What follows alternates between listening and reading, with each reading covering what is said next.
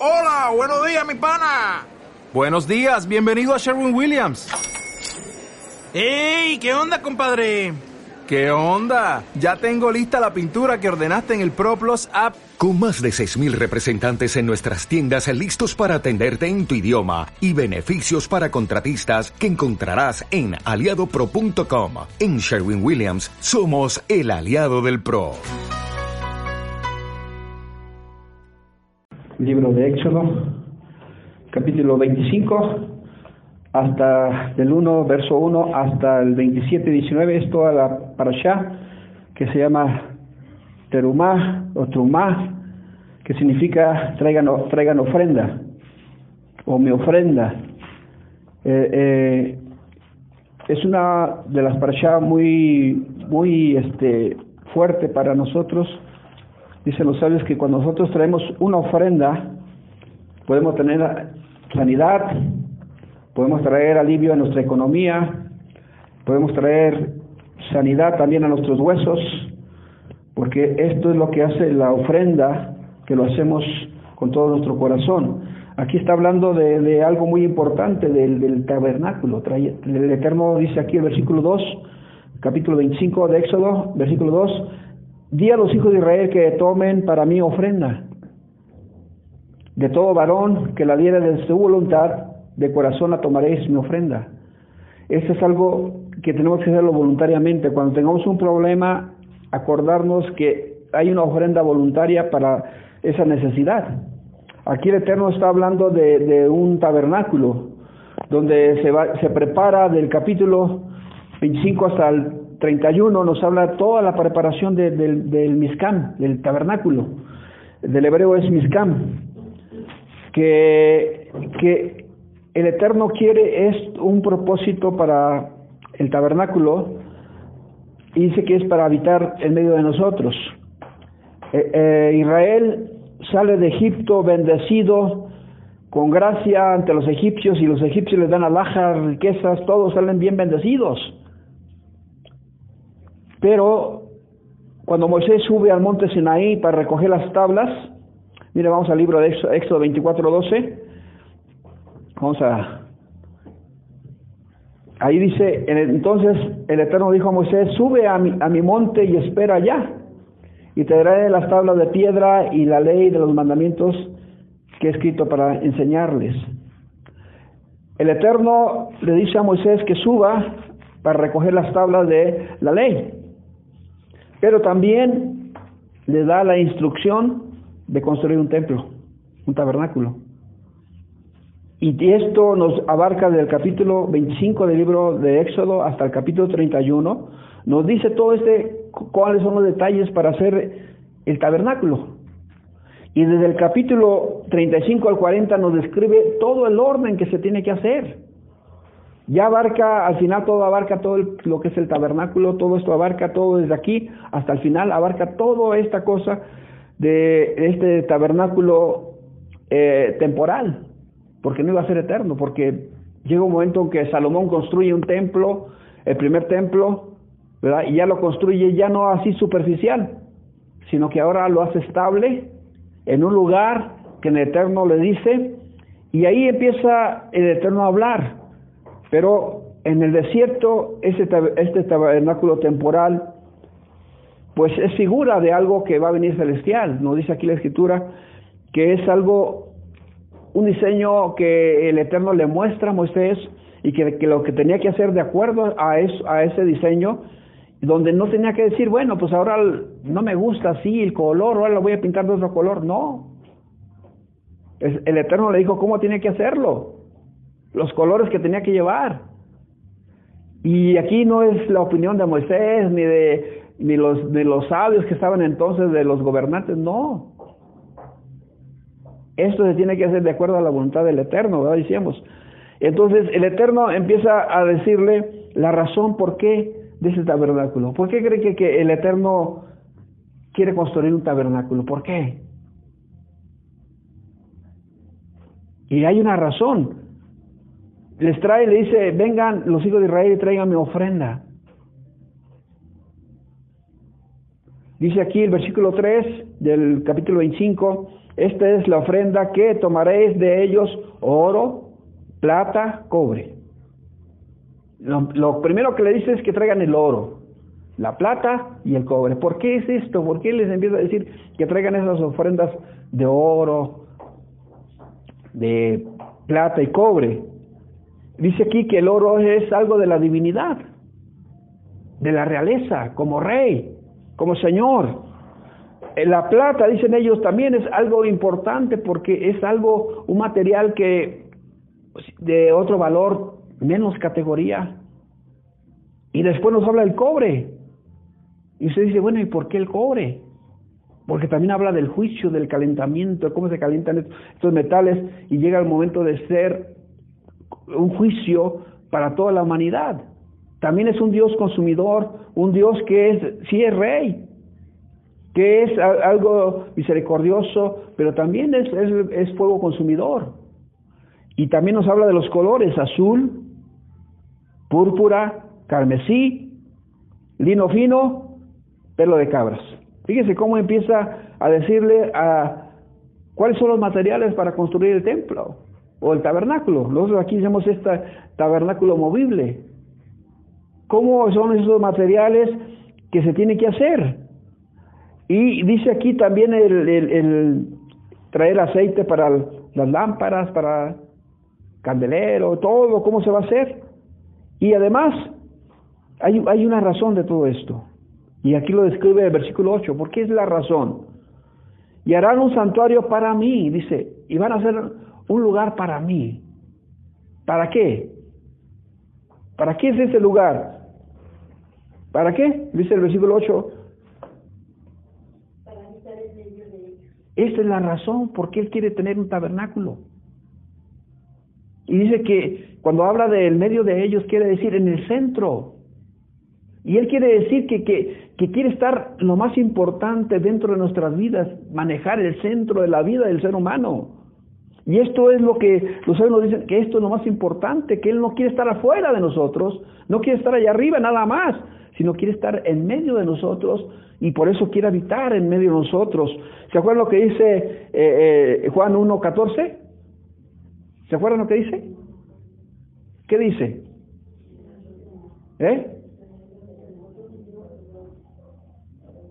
¿Cómo dice?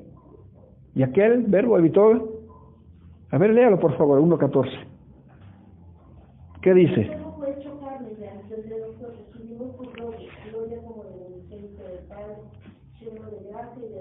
Entonces el Eterno manda a su Hijo para estar en medio de quién? De nosotros. Y habitó en medio de nosotros. O sea, el Eterno no está independiente de nosotros, como mucha gente pensó Él es santo y Él se, ocupa de las cosas allá en el cielo y nosotros acá somos pecadores. No. Él vino y se presentó en medio de, de, su pueblo, en este tabernáculo. Ahora el Hijo del Eterno se presenta en medio de Israel y habita en medio de ellos. Y vimos solamente el resplandor de aquella gloria que, que comenzó en ese, en ese tabernáculo. Y por eso dice aquí, yo quiero habitar en medio de ellos. Y dice el Eterno, y esto es la, razón por la cual se tiene que construir este santuario. Esta es la razón por la cual nosotros estamos aquí. No quiere decir que, pues bueno, el, la gente ha construido catedrales, a ser las catedrales. ¿Por qué le llaman catedrales y no santuarios? ¿Por qué le llamaran así? Mires cómo se expanden más de lo, de lo normal. Dicen ahí es donde dan las cátedras. Y el Señor no quiere hacer así. Él quiere hablar, enseñarnos su Torah, enseñarnos sus enseñanzas para poderlas aprender. Y estas enseñanzas son las que nos van a dar a nosotros la vida y son las que son eternas. Dice la, el, el Salmo 19 que la palabra es perfecta, que convierte a, Vayan usted 19, 7, ¿qué dice? Vamos a ver del Salmo 19 y versículo 7 en adelante. ¿Cómo es la, la escritura?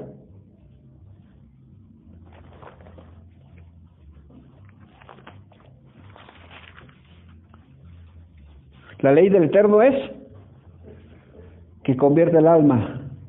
El testimonio del Eterno es que hace sabio. Los mandamientos del Eterno son rectos que alegran. El precepto del Eterno es que alumbra los ojos.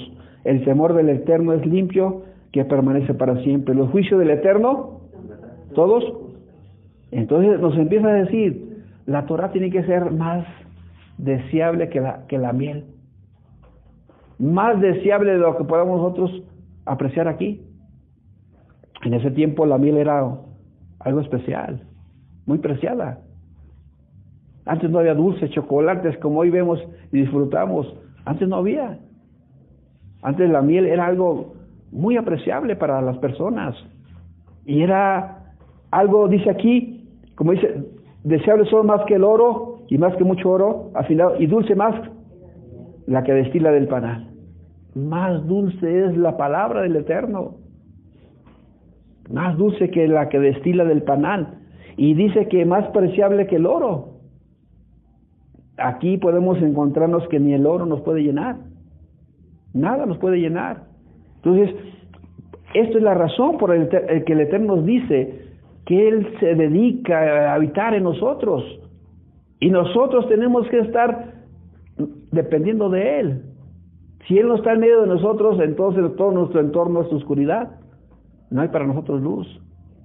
Porque entonces dice, ¿qué edificio podrá detener al Eterno? ¿O, qué edificio podrá contener al Eterno? No hay nada que lo pueda contener. Miren, dice Isaías 66, 1 y 2. ¿Qué es lo que dice él? Que el Eterno dijo así, el cielo es 61 y 2.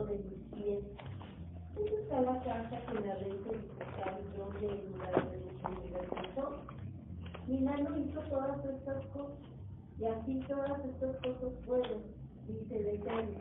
Pero uh -huh.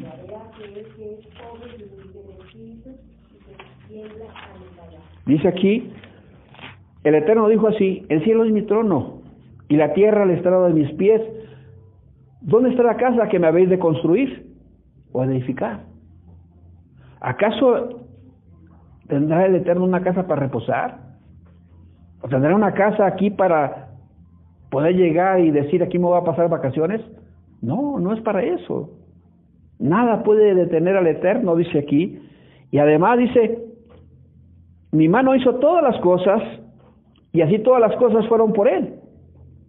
Dice el Eterno, pero miraré a aquel, al pobre y humilde de espíritu, que tiembla mi palabra.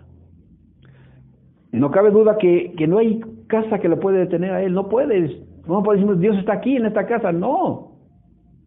No puede habitar en una casa. Él quiere habitar en nosotros. Por eso en medio de ellos. Esa era la forma que estaba diciendo. Miren lo que dice Hechos 7, 44 al 50. En el primer templo que cuando Salomón construyó, Salomón sabía que no era suficiente contener al Eterno. Ellos sabían que no era suficiente un edificio contener, como muchas veces decimos, que esta es la casa del Eterno, que esto. Hechos 7, 44, 50.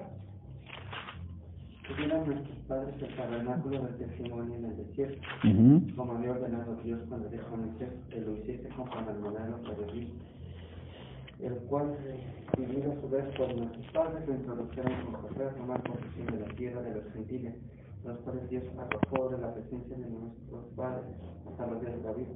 Este dio gracias delante de Dios y pidió proveer tabernáculo para el Dios de Jacob. Mas Salomón le edificó casa.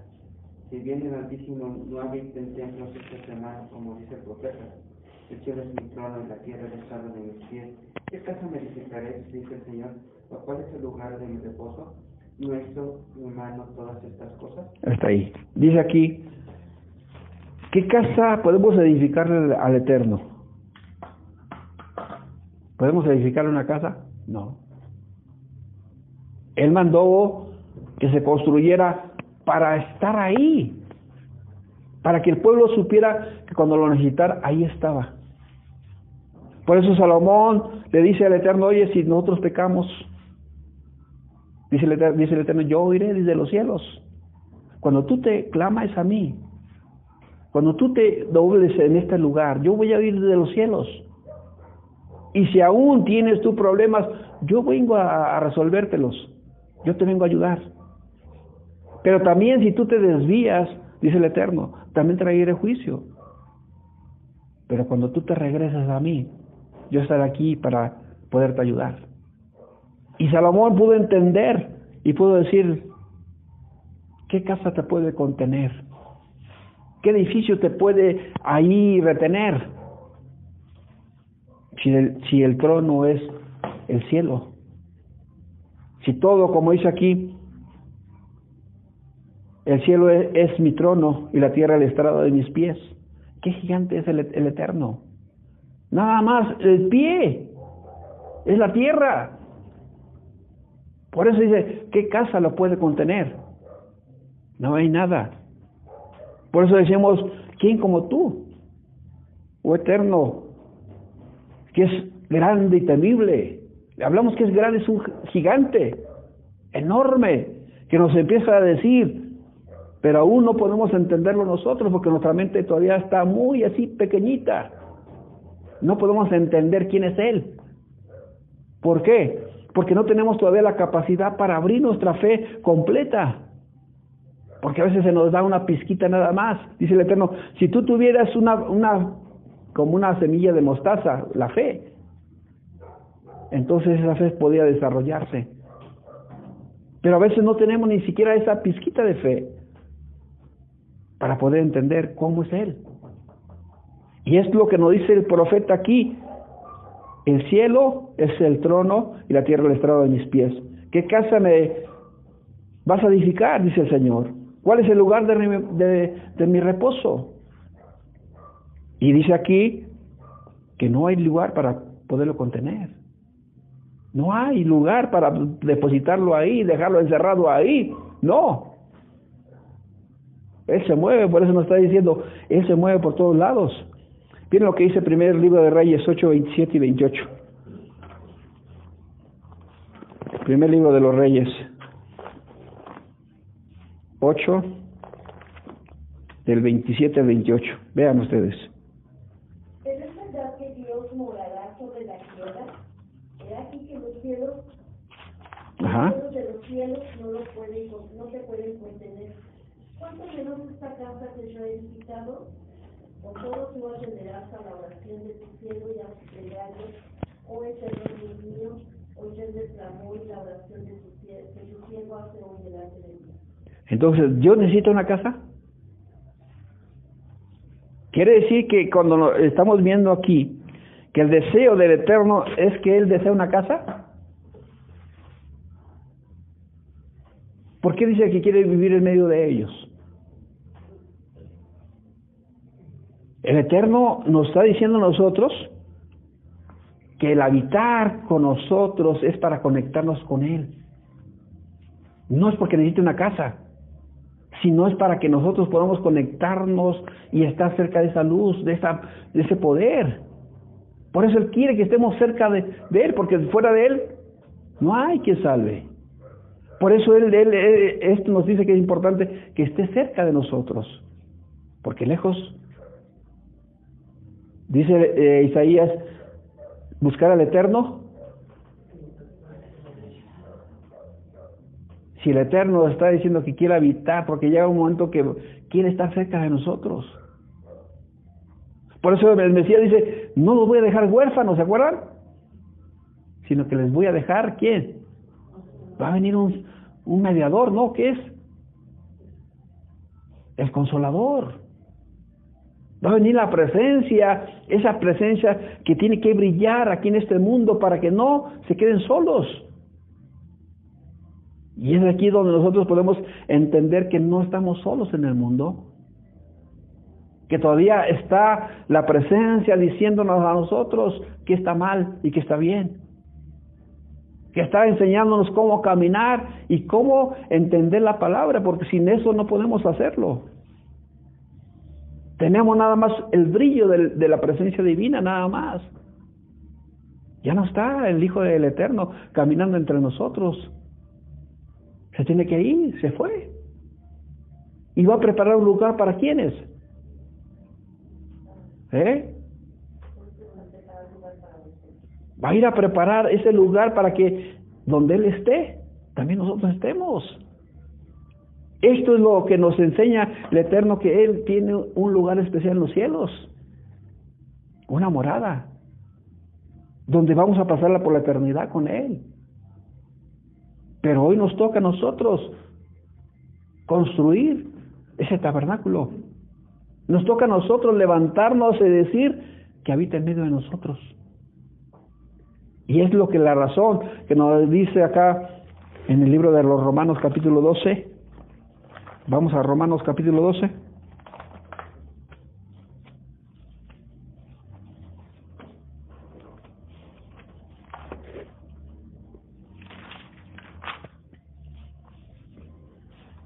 Versículo 1 y 2. Así que hermanos, os ruego por las misericordias de Dios que presentéis vuestros cuerpos en sacrificio vivo, santo, agradable a Dios que es vuestro culto racional. No os conforméis este siglo, sino transformaos por medio de la renovación de vuestro entendimiento, para que comprobéis cuál sea la buena voluntad del, Señor, agradable y perfecta. Ok, entonces, ¿qué quiere decir aquí? Que nosotros debemos presentar nuestros cuerpos en sacrificio vivo, santo, agradable a Dios, que es vuestro culto racional. Ahora, dice que el Eterno nos ha hecho nosotros templos del Espíritu del Eterno para habitar en nosotros. Por eso esto es la conexión con, Él. Nosotros tenemos que ser una vida apartada de todo pecado para podernos conectar con Él. Si nosotros no nos apartamos del pecado, jamás vamos a tener esa conexión. No va a haber esa señal en nosotros, no va a haber. Entonces, ¿qué tenemos que hacer? Como dice aquí, presentarnos delante de Él en un sacrificio vivo. Que empecemos a rechazar todo aquello que está contaminando nuestra vida. Que podamos nosotros, ay, esto me- esta cosa me gusta, no me la voy a comer porque me está haciendo daño. Aquí nosotros decimos, no voy a tocar pecado porque me está contaminando mi vida. Esto es lo que dice que debemos presentarnos como un sacrificio vivo, santo para Él. ¿Por qué? Porque nos vamos a apartar de todo aquello que no le agrada al Eterno. Y dice aquí, para poderle agradar a Él. Cuando nosotros decimos no al pecado, nos estamos apartando, entonces nuestra vida empieza a agradarle. Y dice aquí, empezamos a servirle a Él con algo razonal, con un culto que va a ser para nosotros que tenemos la conciencia clara, que ya no andamos nosotros pensando será o no será, sino que ahora tenemos la certeza de que le estamos sirviendo a un Dios, a un creador vivo, que hizo todas las cosas y que él, él es el rey de todo. Y aquí nos dice aquí, no nos conformemos a este siglo, sino hay que transformarnos. No se conformen en la forma del mundo, sino que tenemos que renovarnos todos los días, como la luna que se va renovando, ¿se acuerdan? Cada mes se va renovando, se va renovando hasta que la luna llega a, su, a toda su resplendor, a su gloria. Así nosotros. Tenemos que llegar a ese momento, llega un momento que no, no se ve nuestra luna, no se ve nada. Parece que estamos perdidos, que estamos, pero llega un momento en que empieza a salir, empieza a brillar, y empieza de una forma a crecer, a crecer, hasta que el día, dice, es como la luz de la aurora. Hasta que el día es que es perfecto. Así también nosotros, dice aquí, no os conformes a este siglo, no se conformen. Tienen que apartarse y vivir una vida que le agrada al Eterno. Por eso esto es lo importante, que Él quiere habitar en nosotros para habitar con una vida santa, una vida que le agrade. Dice aquí, eh, renovar nuestro entendimiento para que comprobéis cuál sea la buena voluntad del Eterno, agradable y perfecta. Para comprobar qué es esa vida que a Él agrada y cuál es nuestra vida nosotros, agradable y perfecta. ¿Cuál es? Que yo me aparte. ¿Qué es lo que pide el Eterno de ti? ¿Qué dice? Que ames, que hagas misericordia, y que le temas. Eso es lo que quiere el Eterno. Que tú le ames a Él. Que tú le, tengas a Él ese respeto, ese amor, ese cuidado. Para que tú guardes esos mandamientos y le honres y le, glorifiques a Él. Y esto es lo que es lo que nos enseña este Miscam. Vamos a ver en el libro de Apocalipsis 21 del 1 al 3.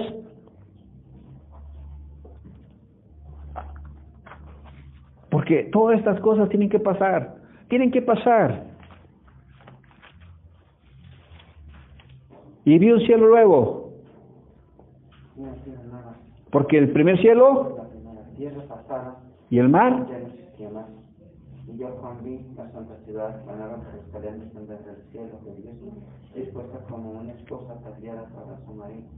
Y una gran voz del cielo que decía, y aquí el tabernáculo de Dios, con los hombres, y yo morará con ellos, y ellos serán su pueblo, y Dios mismo estará con ellos como su Dios. oí una gran voz del cielo que decía, he aquí el tabernáculo del Eterno con los hombres, y él morará, y ellos serán, y Dios mío estará con ellos como su Dios. Él promete estar siempre en medio de su pueblo, en medio de nosotros. Aún fíjense cómo el Eterno le está diciendo cómo se tiene que hacer todo esto. ¿Por qué? Porque va a llegar un momento en que el Eterno se acaba todo esto, el cielo va a pasar, todas las cosas van a pasar. La gente cree que sigue y sigue igual, pero no va a ser. Se está acabando ya el tiempo y, y la gente seguirá en sus cosas, dice. Pero llegará un momento en que tiene que cambiar todo esto. Llegará un momento en que tiene que suceder un cambio. Y dice aquí que cuando este temporal, el tabernáculo, era un tiempo nada más hasta que llegaron a la tierra prometida. Vagaron ahí ellos tiempo, pero llegó un momento que se acabó eso. Ahorita estamos en un tiempo también. Cuando todo esto termine y lleguemos al lugar, a la presencia del Eterno, como dice, y vi la santa ciudad, la nueva Jerusalén descender de quién? Del cielo, dispuesta como una esposa ataviada para su marido.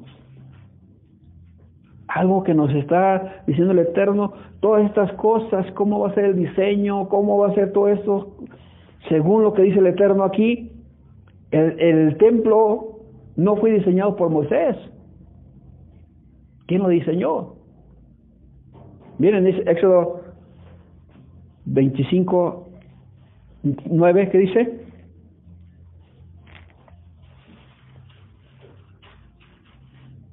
Conforme a todo lo que yo te muestre, el diseño del tabernáculo y el diseño de todos sus utensilios, así lo haré.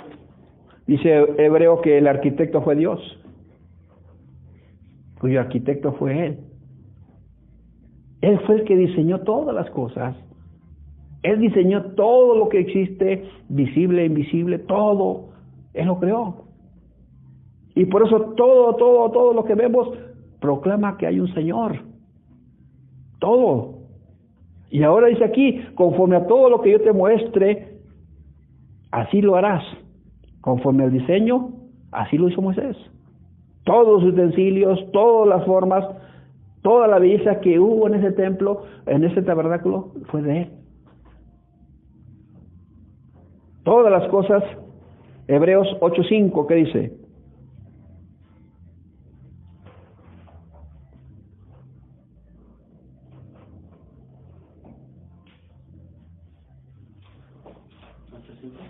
Hebreos 8.5, las cuales sirven a lo que es figura de las Como se le advirtió a Moisés cuando iba a elegir el tabernáculo diciendo, diciéndole, mira, haz Todas las cosas conforme al modelo que se te ha mostrado en el en el monte. A través de todas estas, las cosas que se le mostraron, primeramente se le mostraron celestiales.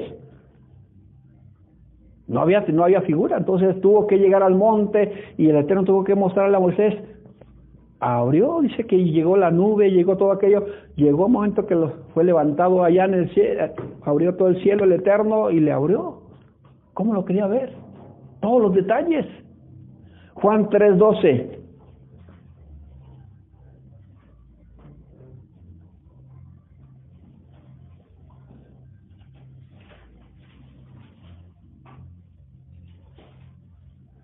¿Qué dice? Dicho cosas terrenales, ¿no? ¿Cómo? si os dijere las celestiales? Dice aquí, si el, el Mesías estaba hablando cosas terrenales, ¿cómo vamos a entender las que no son?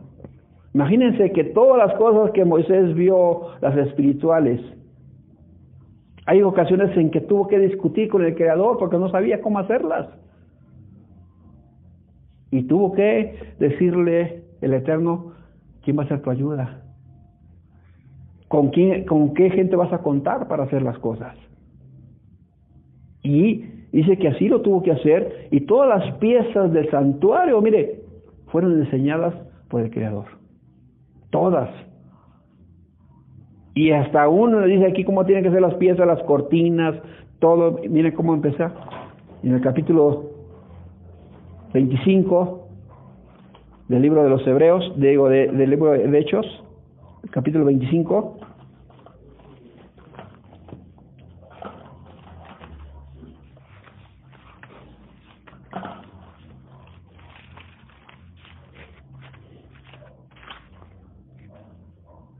Esta es la ofrenda, dice el versículo 3, que tomaréis de ellos oro, plata, cobre, azul, púrpura.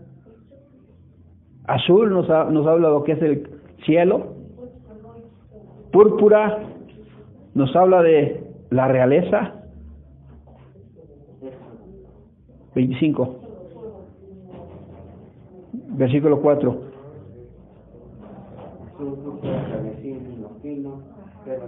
Ok, dice aquí los, las, los colores que tiene que hacer azul del cielo, púrpura, carmesí, el rojo carmesí, vino fino. Colores que, que tenían que hacer, dicen, los, sabes, tiene que ser de la realeza, de los profetas. Y también tiene que haber de la lo que nos habla el Mesías, del sacrificio, de la sangre, de los martirios, pero también iba a haber la grandeza y que iba también venir la, la, la blancura, la limpieza, la pureza que también que al final de todo esto tiene que llegar. Y que todas estas cosas que nosotros entendemos que son bruscas, tienen que ser iluminadas por la luz y llenadas por algo asombroso de un poder maravilloso que es Él. ¿Cómo nos sacó de Egipto?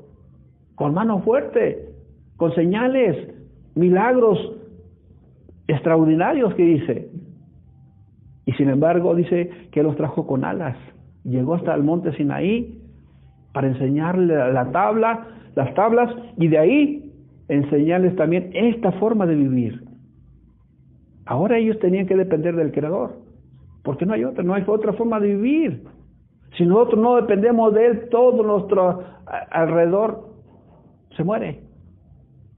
Todo nuestro contorno no hay vida, ustedes vean, sin el Creador no hay vida. Estamos nosotros en, un mundo lleno de oscuridad porque el Eterno no está en medio. Y cada quien se rige a su forma, a su estilo de vida, a lo que cree, a lo que él entiende. Por eso dice, dice el Mesías, si yo les hablo cosas terrenales, no las entiende, solo si les hablo las cosas espirituales, menos. Porque el hombre natural, ¿qué? No puede.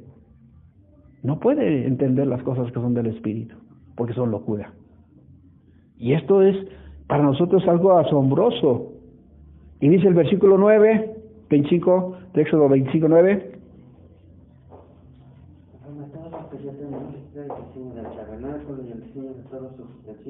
Así lo haréis. Conforme a todo lo que dice aquí, así lo haréis. Ahora dice el versículo 40 de ahí. Éxodo 25, 40. Mira.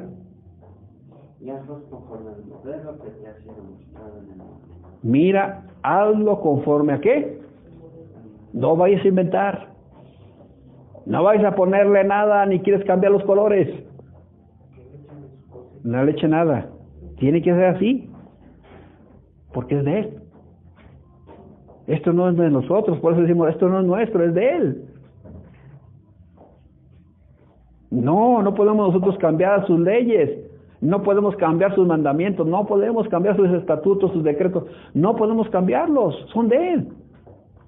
Cielo y tierra pasarán, pero ¿qué? Sus palabras no. Esto es lo que nosotros debemos de entender, que si cambiamos los mandamientos, estamos lejos de Él. Estamos fuera de Él. Por eso Él quiere habitar para enseñarnos sus mandamientos y enseñarnos que sus mandamientos no son gravosos, que son perfectos para nosotros y que en ellos no tiene, no le falta nada. No hay nada de que les falte, sino que son perfectos, que son, dice que son eternos, que no van a cambiar. Y por eso dice, cielo y tierra pasarán, pero mis palabras no pasarán se va a cumplir. Por eso se está haciendo como Él está haciendo el diseño, se está haciendo como Él dice. Lleva tiempo, sí, porque tenemos problemas, tenemos cosas. Por eso nosotros tenemos que decirle a los hijos, dile a los hijos de Israel. Les tengo que decir a ustedes qué importante es una ofrenda. Traigan mi ofrenda. Qué importante cuando ustedes tengan una necesidad, traigan una ofrenda delante del Creador. Que no sea por necesidad, porque Dios es mandador alegre. Que no sea que nosotros digamos, ay, lo que me sobra. No, lo mejor. Para que esa ofrenda llegue como un incienso ante, ante su presencia y Él pueda derramar su gracia y pueda sanarnos y pueda ayudarnos en nuestra economía que no puede avanzar puede ayudarnos aún en nuestra vida física. Él puede sanar hasta un cáncer, puede sanar lo que Él necesita hacerlo. ¿Por qué? Porque esto nos recuerda que Él es el Señor y que todo es de Él y para Él. Nada nuestro es de Él. Pues decimos, todo es de Él. Si Él tiene hambre, ¿te pediría a ti? No. Yo puedo tomar, dice el Eterno. Por eso nos deja que cada uno dé. Él no está necesitado de nada. Porque a veces pensamos que Él necesita. No, Él no necesita nada. Él te deja que tú lo hagas. Que tú salga de tu corazón y que sea un corazón, como dice aquí, voluntario. Versículo 2, 25, vamos a terminar con esto. Y los hijos de Israel que tomen para mí ofrenda, mi ofrenda, dice. Di a los hijos de Israel que tomen para mí ofrenda de todo varón que la diera de voluntad, de corazón, tomaré mi ofrenda. Si usted no lo hace de corazón, no sirve. Si lo hace por tristeza o por vida, no sirve. Es que yo necesito, olvídese. Dice que Yeshua en una ocasión se encontró todos los que estaban dando ofrendas. Todos estaban dando ofrendas. Y vio una viuda que nomás tenía dos moneditas. ¿Se acuerda? Esas dos moneditas eran el sustento de esa, de esa mujer.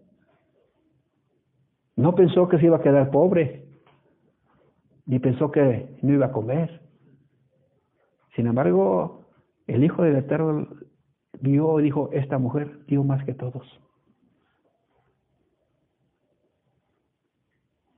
¿Por qué? Porque era lo que, único que tenía. Lo demás, de lo que le sobra. A veces así es. Hay gente que no dice, ah, pues esas ofrendas no sirven. No sirven. Si no lo estamos haciendo de corazón, como dice aquí, esas ofrendas no sirven. ¿Por qué? Porque pensamos que Dios es limonero, no es limonero. Él merece todo lo mejor de nosotros, ese es el rey. Y eso es lo que no pensamos nosotros, que le estamos sirviendo a ese gran yo soy. Y nosotros tenemos que hacer nuestro mejor esfuerzo para Él. Por eso siempre decimos en la ofrenda, ¿cuál es nuestro texto? Siempre decimos, cada uno de conforme por necesidad, porque el eterno amador alegre. Pero también dice el siguiente versículo, si nosotros somos generosos, el que da generosamente, también generosamente recibirá. Pero el que da escasamente, por eso a veces usted da un peso, dice el Eterno, también te voy a dar un peso. Escasamente recibes. Esa es tu su semilla. Por eso esto es importante, que nosotros tengamos que dar la mejor semilla que tenemos para poder nosotros ser bendecidos. Y este es lo que dice el Eterno, traigan mi ofrenda. Cuando nosotros lo hacemos es para Él, no para nosotros. Como dice aquí, nosotros aquí lo gastamos para todo lo que... Pero lo que se recibe son allá, en las arcas de Él. Allá están. El día de mañana allá van a estar. Va a decir, mira todo lo que me dices tú. Va a decir, ¿cuánto me diste? Qué tremendo, ¿verdad? Que no vamos a tener mucho. Porque lo hice con con escasez. Y esto es lo, esto es lo que llegamos aquí. Que de acuerdo a esto, dice, miren, ¿cómo dice aquí? Tomaréis oro, plata, bronce. Qué tremendo, ¿verdad? Que nosotros no podemos decirle, bueno, pues aquí está a ver. Entonces, abramos nuestro corazón para que Él pueda bendecirnos y podemos traer nuestra ofrenda cuando tengamos alguna necesidad algún problema, tráigalo delante de Él, para que usted pueda salir. Ah, tenga esta brecha, esta puerta abierta, para que usted tenga la bendición del Eterno. Que el Eterno nos ayude y nos guarde y podamos traer la ofrenda que Él dice. Oh Padre, te damos gracias porque eres bueno y misericordioso. Nos ayudas en este pasaje a entender que lo importante para nosotros es esa ofrenda traerla de todo nuestro corazón y voluntarios para agradecer de, tus beneficios y de tu obra. Padre, cuando tengamos alguna enfermedad podemos traer nuestra ofrenda, decirte, aquí está mi ofrenda. Y Padre, que tú puedas sanarnos, que tú puedas, Señor, restaurarnos y librarnos de todo mal. Y en el nombre de Yeshua, Padre, te damos gracias porque tú mereces toda la honra y toda la gloria. Tú eres merecedor de toda alabanza, porque tú, tú hiciste todas las cosas con tu poder. Y tú, Señor, eres el que has creado y has diseñado todas las cosas. En el nombre de Yeshua, te damos gracias. Amén, amén, amén, amén. Hola, buenos días, mi pana. Buenos días, bienvenido a Sherwin Williams. ¡Ey! ¿Qué onda, compadre? ¿Qué onda? Ya tengo lista la pintura que ordenaste en el ProPlus app. Con más de 6.000 representantes en nuestras tiendas listos para atenderte en tu idioma y beneficios para contratistas que encontrarás en aliadopro.com. En Sherwin Williams somos el aliado del PRO.